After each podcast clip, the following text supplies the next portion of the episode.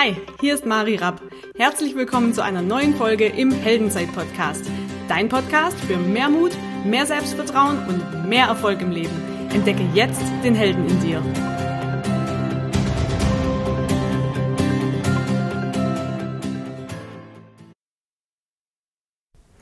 Hallo, schön, dass du wieder mit dabei bist. In der letzten Solo-Folge ging es darum zu schauen, ob wir aus Liebe oder aus Angst handeln. Heute möchte ich dir drei Schritte mitgeben, wie du deine Gedanken umwandeln kannst. Wenn dir also klar geworden ist beim letzten Mal, ähm, dass du zum Beispiel mehr aus Angst handelst oder in Angst denkst, sind die drei Schritte Gold wert für dich. Schritt Nummer eins ist die Bewusstmachung.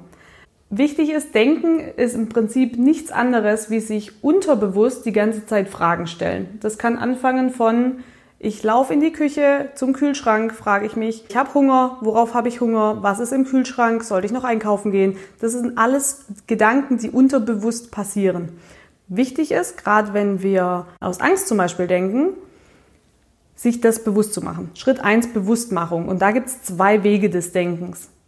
Der Weg Nummer eins ist die mangelorientierte Denkweise, also zu gucken, was ist eigentlich nicht da.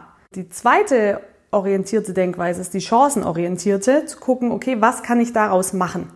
Ich gebe euch ein Beispiel. Wenn ihr im Stau steht und euch fragt, nur als Beispiel, ihr steht in der Vollsperrung und euch kotzt es richtig an, ihr steht da seit zwei Stunden und dann ist wieder eine Spur frei.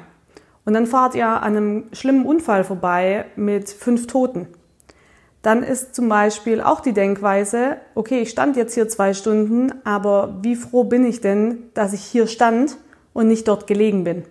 Einen Perspektivwechsel vorzunehmen. Oder nicht so ein dramatisches Beispiel, euch sagt jemand ab.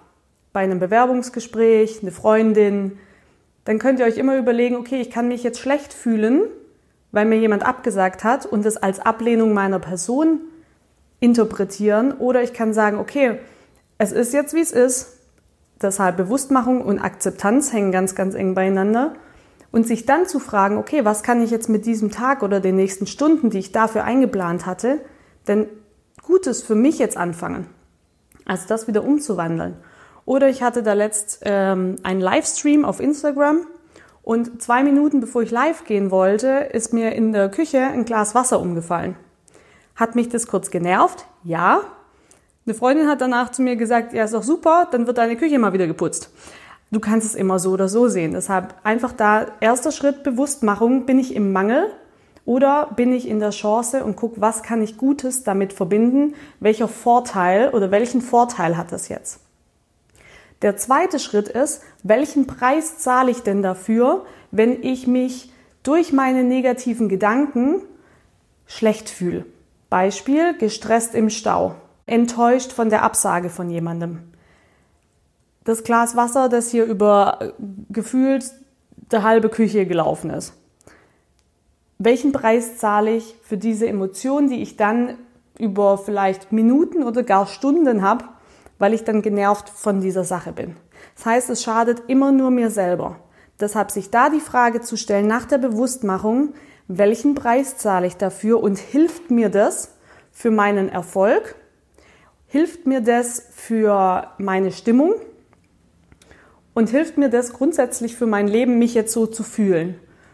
Und das ist im Prinzip auch eine Entscheidung. Und Step 3 ist, sich zu überlegen oder du dir zu überlegen, ich mir zu überlegen, wie will, was will ich denn stattdessen denken?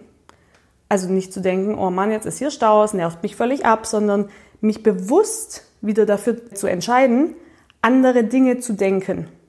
Als Beispiel, ich war mal bei einem Seminar, da musste ich mir die Top 3 äh, negativen Sätze, die ich mir die ganze Zeit sage, aufschreiben. Das war ungefähr vor eineinhalb Jahren und damals waren meine Top 3, was mein Gehirn mir die ganze Zeit sagt, du kannst das nicht, du schaffst das nicht und du erreichst deine Lebensziele nicht.